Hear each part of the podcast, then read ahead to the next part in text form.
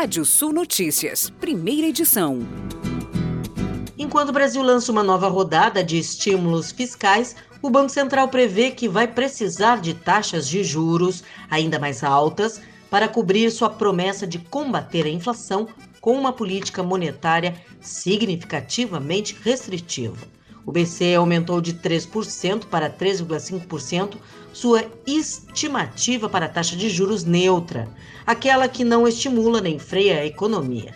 Isso significa que, descontando a inflação esperada para o próximo ano, a política monetária começaria a se tornar contracionista com uma taxa em torno de 8,5%, de acordo com um cálculo retroativo. A taxa Selic está atualmente em 9,25% após uma série de altas agressivas nos juros neste ano.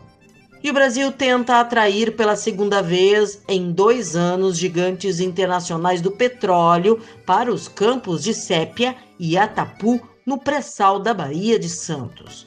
As áreas dos volumes excedentes da seção norosa foram ofertadas na última sexta-feira, dia 17. Em 2019, o maior leilão de petróleo do país fracassou, já que as áreas não atraíram interessados. A melhora nos termos de rodada e preços de petróleo mais altos tornaram a oportunidade atrativa para explorar algumas das maiores descobertas do petróleo deste século. Mas o momento é complicado. Os produtores americanos têm se concentrado em aumentar o retorno dos investimentos com dividendos e recompras de ações, enquanto os titãs do petróleo europeus possuem metas ambiciosas de reduzir suas emissões de carbono e investir pesadamente em energia mais limpa nas próximas décadas. A atividade econômica brasileira caiu 0,40% em outubro na comparação mensal, a quarta queda consecutiva, apontou o indicador IBC-BR do Banco Central na semana passada. O indicador marcou 136 pontos 87 pontos, o menor desde setembro de 2020. Segundo a instituição, no acumulado do ano, o IBCBR teve alta de 4,99%, enquanto nos últimos 12 meses cresceu 4,19%. E por que isso é importante? O IBCBR é conhecido pelo mercado como uma prévia do PIB e um importante indicador sobre as atividades da economia do país.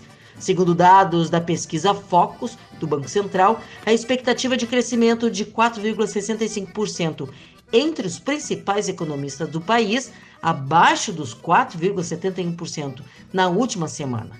Para 2021, a expectativa é de alta de 0,40%, enquanto a inflação deve subir 5,02%. E um estudo da Confederação Nacional do Comércio de Bens, Serviços e Turismo prevê um crescimento de 21,9% no turismo do Brasil em 2021, neste fechamento. Afetado pela pandemia, o setor despencou mais de 36% em 2020.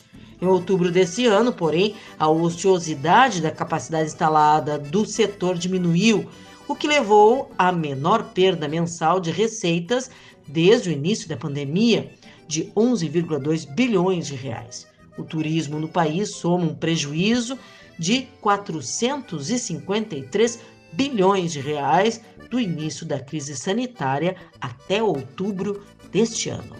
Dados divulgados pela assessoria do Itaú BBA revelam que um número cada vez menor de famílias no Brasil tem consumido carne bovina.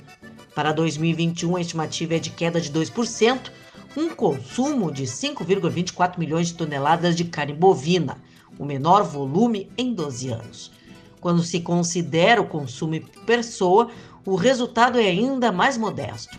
São 24,5 quilos por ano, número próximo ao registrado em 2005. Já o consumo de carnes de aves e suínos está em alta, segundo a Associação Brasileira de Proteína Animal. O consumo médio per capita de carne de frango subiu para 46 quilos neste ano, com evolução de 2%. Já o de carne suína foi de 16,8 quilos, com alta de 5% no ano. Na avaliação de analistas de mercado, A redução do consumo de carne bovina está atrelada ao novo momento da pecuária no Brasil. Eles ressaltam que o cenário econômico do país leva os consumidores a buscarem novas opções. Ou seja, toda vez que a renda aumenta e a inflação diminui, a população parte para proteínas. Mas com esse remanejo da economia, dólar alto e pandemia, esses brasileiros tiveram que optar por uma proteína mais barata, como frango, suínos e ovos, que também subiram de preço. A partir do dia 1 de janeiro de 2021, a síndrome de burnout passará a ser classificada pela OMS como um fenômeno ligado ao trabalho e não mais como um problema de saúde mental e um quadro psiquiátrico. Para especialistas, esse reconhecimento afetará processos trabalhistas relacionados ao tema. Caso o funcionário recorra à justiça por causa do esgotamento, a empresa pode ser responsabilizada e até pagar indenização. Para isso, segundo a revista Exame, serão coletadas provas de uma degradação emocional e fatores causadores da síndrome, como assédio moral, metas fora da realidade ou cobranças excessivas. E vamos aos destaques do portal Rádio Sul. Plataforma Prona Solos avança para permitir acesso a todos que produzem dados sobre solos no Brasil. Cavalo Crioulo registra evolução técnica e de qualidade no ano de 2021. Você pode ler mais notícias no portal Rádio Sul. Pode ouvir esse boletim no seu agregador favorito de podcast. Eu, Kátia Desessar, volto na segunda edição do Rádio Sul Notícias, às 18 horas. Previsão do tempo. Olá, ouvintes da Radiosul.net.